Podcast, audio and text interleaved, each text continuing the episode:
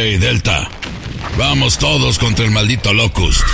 Este es Jefe Final, el podcast de videojuegos que te mantendrá enterado de todo con Julio Vélez.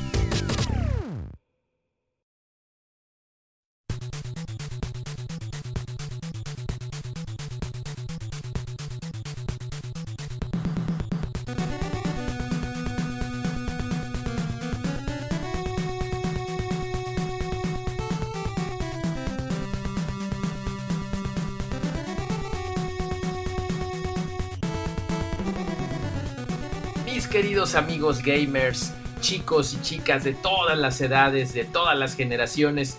Es un gusto saludarlos en el programa número 14, sí, 14 de Jefe Final. Su podcast favorito en lo relacionado con los videojuegos, los interactivos del pasado, presente y, por qué no, del futuro. Ahora que se viene la nueva generación de consolas de videojuegos, hay grandes emociones y grandes expectativas. Así es que siempre habrá de, habrá de qué hablar en este maravilloso mundo de los videojuegos.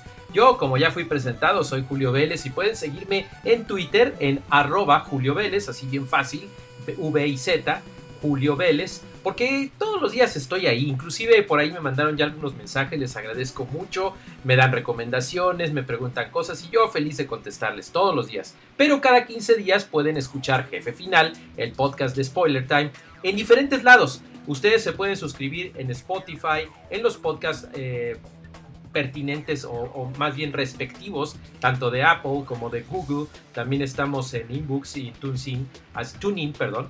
Y ahí pueden suscribirse y pueden estar escuchando este podcast cada 15 días. Alternamente, otros cada 15 días, está Okina Kokorotaku, que es otro podcast que conduzco también en Spoiler Time, pero ese relacionado con anime. Pero bueno, estamos hablando de videojuegos, ¿no es así? Falta poquito para que lleguen el PlayStation 5 y el Xbox Series X. Ustedes se emocionaron mucho en el episodio número 13, donde estuvimos hablándoles de las características de los rumores. Han avanzado cosas, ahora dicen que el DualSense va a durar muchísimo más su batería de lo que duraba la, el actual DualShock 4 para PlayStation 4.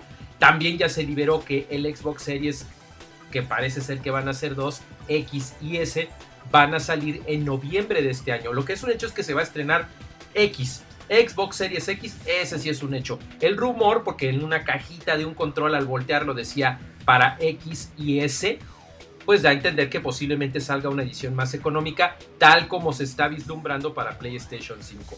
No sabemos de PlayStation 5 cuándo saldrá, no sabemos el precio de ninguna de estas consolas todavía, pero es un hecho que si va a empezar este nuevo episodio en la guerra de las consolas, pues va a empezar apropiadamente, ¿verdad? Y seguramente van a estrenar, si no el mismo fin de semana, sí el mismo mes. Así es que la Navidad de 2020 estará como una bomba. Con o sin pandemia, habrá dos propuestas en el mundo de los videojuegos que van a arrebatar a los gamers. Y ahí estaremos formadotes en línea, ¿verdad? Para quedarnos en casa.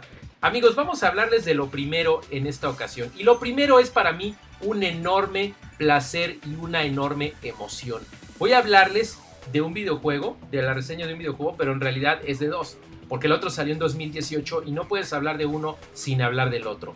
Aquí les va la reseña. Estamos hablando de Pixel Rift 1995 o Pixel Rift 1995. Eh, miren, esto salió hace un par de meses apenas y de lo que les vamos a hablar ahorita complementario con nuestra experiencia en PlayStation VR es el hecho de que salió una actualización gratuita que le da todavía un boost mucho mayor a este gran videojuego que está padrísimo porque es retro, pero al mismo tiempo es futurista porque tienes que jugarlo con el PSVR en un dispositivo de realidad virtual que también obviamente está disponible para Oculus y para HTC en, en formato de PC. Pero tenemos que retroceder dos años en el tiempo y no a 1995, sino a 2018, porque fue cuando lanzó esta grandiosa compañía brasileña Arbor. A ver si, a ver si lo digo bien, Arbori, porque es árbol en brasileño, ¿no? En, brasileño, qué bruto soy. En portugués. Es árbol en portugués. Y creo que es Arbori la pronunciación. Espero que eh, los desarrolladores a quienes les envío un gran abrazo por dejarme jugar esta maravilla primero jugué, obviamente, el que quería jugar primero, porque la primera parte se llama Pixel Rift 1989, 1989, y son las aventuras de una niña que tiene su dispositivo portátil que es, hagan de cuenta, como si fuera un Game Boy de los viejitos, pero no se llama Game Boy. Y entonces ella está jugando los juegos así de Dot Matrix, en 2D se ven, de 8 bits, y entonces de pronto uno de los enemigos del videojuego se sale al mundo virtual, porque tú estás jugando con el casco. Esto es lo padrísimo. No es que te metas a un videojuego, sino que te metes a la época, te metes a los 80s y entonces está la niña ahí con el dispositivo, está jugando y de pronto uno de los enemigos toma control y abre un portal o comienza una gran aventura. No les quiero decir mucho porque les voy a quemar la historia y vale la pena que la jueguen ustedes porque es cortita, pero vale la pena que vivan la experiencia. Entonces, a través de una serie de videojuegos eh, de 8 bits que son homenajes a diferentes juegos famosos, el juego se va desarrollando de una manera impresionante y les lleva a través de una aventura increíble, sobre todo para los que vivimos los videojuegos en la década de los 80 pero no están excluidas las nuevas generaciones. Ese jueguito lo pueden encontrar actualmente tanto en PlayStation Store como en Oculus Store y en Steam, porque pues está disponible para estas plataformas, requiere de dispositivo de realidad virtual. Ahora, saltamos dos años, llegamos a mayo y entonces llega por parte de Arbory este genial secuela que ahora se lanza de 1989 a 1995. Pixel Rip 1995 es la misma niña que ahora pide la ayuda de otro amigo, un amiguito, un compañerito de 9 años de edad, que ahora él eh, es hábil también en, los videojuegos y entre los dos tendrán que vivir una nueva aventura, pero ahora con la generación de videojuegos de 16, entre los 16 y 32 bits, que ya ve que ahí fue la transición a mediados de los 90. Entonces, vuelve a haber grandes homenajes a juegos como Zelda, a juegos como Streets of Rage, a incluso este, cuando empezó la época de los juegos de pelea digitales tipo Pit Fighter y Mortal Kombat. Es muy padre porque es lo mismo de que hagan de cuenta que se meten en la época. De, repente, por ejemplo, e, entran algunas consolas de prueba, pero que están dentro de un blockbuster o lo que se parece a un blockbuster. Entonces, ¿te acuerdan que entraban y probaban uno los juegos y luego en base a eso los rentabas? Pues lo puedes hacer igual, pero dentro del juego puedes estar jugando estos títulos, estos homenajes, y cuando empiezan a interactuar los personajes de dichos videojuegos, que hay homenajes, hay por ahí como, un como una mezcla entre Mega Man y Metroid, por ejemplo, porque es una chica, pero parece que estás jugando Mega Man. Es fabuloso, es muy padre y es un poco más largo que el juego original, el, 1989, y además con esta ventaja que acaba de lanzar eh, sus desarrolladores, es un DLC que se llama Ultimate Challenge. Es gratuito si ya lo compraste, cuesta como unos 20 dólares más o menos en cualquiera de estas plataformas y te incluye eh, cartuchos dorados, o sea, coleccionables. Acuérdense que somos fans de coleccionar cosas en los juegos. Así es que si ya lo acabaste, ya lo compraste y dices, ay, este Julio Vélez me está hablando bien atrasado, no, porque ahora con este update gratuito vas a poder coleccionar cartuchos dorados, jugar en el modo hardcore si te sentías muy salsa porque lo acabaste, esto va a estar más difícil. Hay un Rip Boost que es una nueva habilidad, un movimiento especial que hace que Dot sea súper poderoso. Nuevas vestimentas, nuevos trajes para Dot eh, puertas de pixel que son rutas alternativas, pero solamente si eres el más fregón. También está lo del cómic interactivo que está increíble porque es otro tipo de coleccionables, pero puedes eh, estar interactuando con ellos. Hay una escena increíble post créditos que les va a dar un matiz diferente del juego, muy emocionante. Y en fin, vale la pena, vale su peso en oro. Y si nada más jugaron el primero, ahora tienen que tener el segundo. Si han jugado el 1995, tienen que adquirir el 89 porque las historias están conectadas. Son dos décadas diferentes y créanme, se van a divertir muchísimo. Yo disfruté enormemente de este juego, se los recomiendo. Me emociona mucho que en Latinoamérica se desarrollen videojuegos de esta calidad, de este peso y que a nivel mundial tienen renombre. Está haciendo ruido y va a hacer más ruido, por supuesto, si ustedes lo juegan. Pixel Rip 1995 y por supuesto Pixel Rip 1989. Ya disponibles para Oculus Quest, Oculus Rift, Steam y PlayStation VR. Disfrútenlo, yo lo hice y les aseguro que ustedes van a estar muy emocionados con este grandioso juego que hace lo que jefe final, pasado, presente y futuro de los videojuegos. Vámonos con lo que sigue, ¿qué les parece?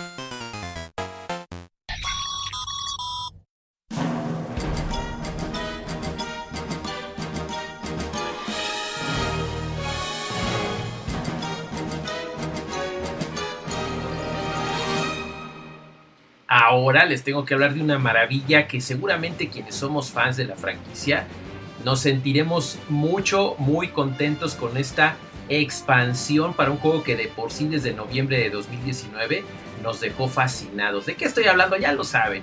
Ya hablamos por lo menos de más de dos décadas con Pokémon y el que hayan llegado las versiones Sword y Shield o Espada y Escudo a Nintendo Switch hace algunos meses es fabuloso. Pero más fabuloso es que si ustedes ya se aventaron todas las aventuras de la nueva región de Galar, que lo dudo porque está inmenso el juego, ahora pueden adquirir el pase de expansión. Eh, yo lo hice de forma digital gracias a mis amigos de Nintendo y no pude estar más contento. Yo tengo la versión Sword ¿eh?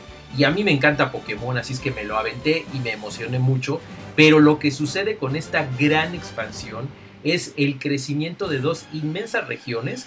Hagan de cuenta, la primera parte se llama la Isla de la Armadura. La segunda será las Nieves de la Corona, que ya da a entender pues que va a ser en regiones árticas de este mundo de Galar. Pero la primera, que es la isla de la armadura, a mí me dejó boquiabierto porque ofrece un montón de maravillas. Cabe destacar que esta expansión gigantesca, compatible con las dos versiones de Pokémon Sword y Shield, cuesta aproximadamente unos 30 dólares. Entonces vienen las dos partes juntas, no se destanteen. La primera salió o fue oficialmente activada el 17 de junio de 2020, que es la isla de la armadura. Es una isla gigantesca. Y saben que los primeros artes que llegaron yo no lo podía creer porque hay uno en especial donde se ve como la cuenca de que entra hacia el océano que me recuerda mucho amigos a hace unos cuantos años cuando fui a la filmación de Assassin's Creed en la isla de Malta.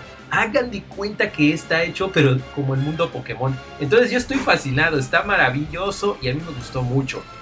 Bueno, la región es enorme, hay nuevas criaturas Pokémon, hay playas, bosques, pantanos, dunas de arena, cuevas, está gigantesco, te enfrentas y conoces a nuevos eh, Pokémones, también tienes nuevos eh, accesorios, tienes un, puedes convertirte en un aprendiz de, maestro de dojo, o sea, hay un montón de cosas que puedes hacer, nuevos entrenamientos, los legendarios que son Kufu, por lo menos en esta primera parte, y Urshifu. Ah, hay nuevas formas en Galar, como el Slowpoke de Galar nuevos Gigamax. ¿Se acuerdan que se hacen grandotes en las batallas? Bueno, ahora puedes tener a Inteleon Gigamax, Ursufu Gigamax, Cinderance Gigamax, Venusaur Gigamax. Se ven increíbles. Y por supuesto de los antiguos Pokémon, porque acuérdense que son muchísimos. Hay muchos de los que ya habíamos visto en Galar y en las formas regionales previas. Así es que hay muchas, muchas cosas en esta isla gigante de la armadura.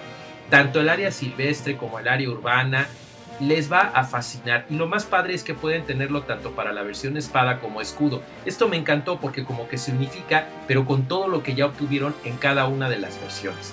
Nuevos personajes. Está Tania, está Sófora. No, perdone. En espada está Sófora. Yo tengo a Dreo en escudo. Ahí es donde vienen las diferencias interesantes porque Sófora es el rival principal en la versión Sword y Dreo es el rival principal en la versión Shield. Digamos que esa es una de las diferencias más notorias porque tanto Tania como Mostaz aparecen en todas las versiones. Ah, hay unas cosas muy interesantes como la prueba ceñida, objetos nuevos por supuesto, movimientos, un tutor que es todavía más especializado porque tú puedes ser maestro Pokémon cualquier edad que tengas. Así es que está muy muy padre. Yo les puedo decir que con estos elementos de personalización que son más de 100, tu look va a ser espectacular en cualquiera de las dos versiones. El asunto es que es como si tuvieras un juego nuevo y vale la pena que le den un vistazo. Yo les voy a decir una cosa, es tan genial esta expansión que no les puede faltar. Si ustedes ya tienen Pokémon Sword o Shield, van a estar incompletos si no tienen esta expansión. Así se los digo, así se los digo. Y de por sí, si tienen un Nintendo Switch y no tienen un Pokémon, ya sea Sword o Shield, están mal porque es de lo mejor que pueden jugar en esta fabulosa consola de Nintendo. Así es que ya saben, la expansión, la gran expansión de Pokémon Sword y Shield tiene como primera parte la isla de la armadura. Ya cuando se libere la otra parte que sigue, ya les estaremos también reseñando aquí en Jefe Final, pero ahí vamos a ver qué es los secretos que ofrece las nieves de la corona. ¿Cuándo va a estar disponible? Pues Nintendo dijo que más o menos en octubre. Así es que ya no falta mucho, octubre de 2020, y ya les estaremos dando, por supuesto, nuestra reseña.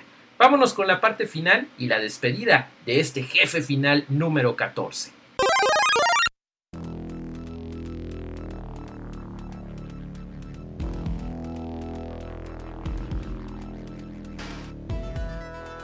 Y para cerrar con broche de oro, jefe final número 14, a mí me encanta hablarles de cosas que conjuguen justamente el emblema de este podcast de videojuegos, pasado, presente y futuro de videojuegos. Ahora, tendríamos que hablar de algo que enfrasque el pasado, presente y futuro de los videojuegos, y eso es Intellivision Amico. Fíjense, a finales de 2020 se van a estrenar dos consolas de siguiente generación. La guerra de las consolas PlayStation 5 contra Xbox Series whatever. Pero se iba a estrenar también otra consola que era justamente la nueva versión de aquel antiguo Intellivision. ¿Se acuerdan de aquella consola que era como aquel Atari 2600 de lujo en los años 80? Bueno, pues resulta que esta es una historia de éxito que a mí me emociona mucho porque justamente conjuga el pasado, presente y futuro de los videojuegos. Tommy Talarico. Este hombre de 52 años de edad que parece italiano pero no, él es de Massachusetts. De hecho sabrán ustedes que es primo de Steven Tyler de Aerosmith. Bueno, pues resulta que él hizo música para videojuegos en los 80s y 90s que volvió locos a muchos, incluyéndome, como la saga, la saga Edward Jean, eh, los juegos eh, Another World, Cool Spot, MDH, perdón, MDK, ¿se acuerdan? MDK, eh, Sonic in the Black Knight, Tomorrow Never Dies, Metroid Prime, hizo música impresionante que de verdad nos volvió locos, pero en especial Edward Jean, que fue para mí lo mejor. Bueno, pues él también fue el precursor y fue el que tomó la secuencia de eh, conciertos de videojuegos Video Games Live. Después de eso, y hace relativamente poco tiempo, en mayo de 2018, compró a Intellivision Productions al fundador, al creador de la consola original, Keith Robinson. Y entonces él, pues es el presidente actual de Intellivision Entertainment. Entonces, hace esos dos años más o menos, él anunció el desarrollo de una nueva consola que eventualmente se le conoció como Intellivision Amico. Esta consola originalmente se iba a lanzar justamente en este albor de las consolas de nueva generación que iba a ser en octubre, el 10 de octubre de 2020. Una fecha muy emblemática porque fue cuando falleció su hermana. Pero lamentablemente con los problemas de contingencia y de pandemia, hace algunos días hizo una presentación donde se anunció que se va a estrenar en abril de 2021. La fecha es más o menos 1, 2, 3, 4. O sea, ahí juntan a ciertos números, él le gusta jugar con eso y es cuando se lanzará. A mí lo que me emocionó, y ustedes pueden ver tanto esta retransmisión en mi canal de Twitter, arroba Julio Vélez, como el nuevo tráiler de Airworm Gym 4 que va a ser exclusivo para el Amico. Eso está increíble porque hagan de cuenta que son dibujos hechos a mano con uno de los co-creadores de la franquicia y por supuesto con la música de Talarico. Entonces va a ser genial. Pero independientemente de eso, como pueden ver en el video que puse en mi Twitter, arroba Julio Vélez, lo que pretende Talarico y esta nueva generación de consolas Intellivision es que toda la familia juegue. Ni uno de los videojuegos que habrá será clasificación, vamos, ni siquiera T para adolescentes. A diferencia de Nintendo, que siempre tuvo videojuegos desde adolescentes para abajo y que tardó mucho en tener juegos para adultos, es cierto, consolas mayormente familiares. Pero el Amico va a ser una consola 100% familiar no va a haber juegos, vamos, hasta el Atari 2600 tenía juegos para adultos. había por ahí uno de un indio que violaba, digo, un vaquero que violaba una india, estaba bien horrible. Pero estos van a ser todos para toda la familia. Y además de traer clásicos de vuelta, va a ser posible que varios jugadores en la misma consola y también en línea, parece ser, eh, disfruten de muchas emociones me gusta mucho esta idea y los dejo con esta reflexión con respecto a lo que está haciendo Talarico porque realmente todo nos lleva a que pueda jugar la familia en casa. Eh, si hay pandemia o no hay pandemia, la realidad es que las cosas van a cambiar radicalmente en el futuro. Así es que el que ellos se junten con marcas como Hot Wheels para juegos de carritos, con Plaza Sésamo para juegos con pequeños, con la Major League Baseball para llevar la emoción del diamante a tu consola, y un montón de juegos clásicos que regresan como Moon Patrol y otros tantos, de veras que van a atraer la atención de toda la familia y de reunirse nuevamente en la sala, como si estuvieras jugando un juego de mesa, pero ahí bien divertido con toda la familia y tus amigos. ¿Qué nos deparan las pandemias futuras? Quién sabe, esperemos que todo salga muy bien. Pero estas iniciativas pueden trascender y sobrevivir ante grandes titanes como Sony y Microsoft. Yo estoy muy emocionado con el Amico, voy a estar en constante comunicación con Talarico, espero tener la oportunidad de poder probar la consola antes de que salga o por lo menos cuando salga luego luego y estarles informando tanto aquí en Jefe Final como por supuesto en It's Spoiler Time. Queridos amigos, con esta emoción del pasado, presente y futuro conjugado en la consola Mico, me despido. Yo soy Julio Vélez, pueden seguirme, se acaba el podcast, pero se pueden suscribir, escuchar los anteriores, suscribirse para los futuros, tanto en Spotify como en Apple, Google, Inbox y TuneIn. Búsquenme por favor ahí, cada 15 días está Jefe Final y también en Twitter, por supuesto, todos los días estoy, arroba Julio Vélez. Queridos amigos, sigan jugando, jueguen bien, no compren pirata, no salgan de casa si siguen escuchando de esto en pandemia. Estemos juntos, juguemos pronto. Nos vemos, hasta la próxima.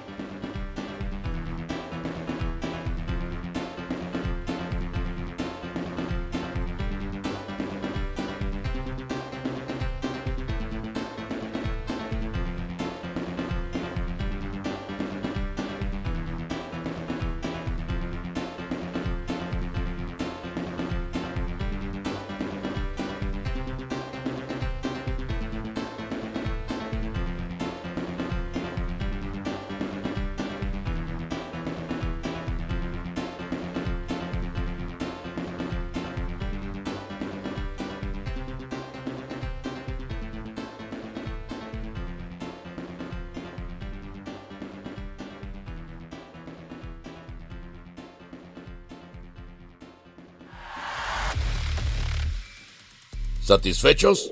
Esto fue Jefe Final, el podcast sobre videojuegos definitivo. No se pierdan el siguiente episodio, ¿eh? si no, tendré que abrirles la tapa de los sesos. eh, cuidado, gusta a la derecha.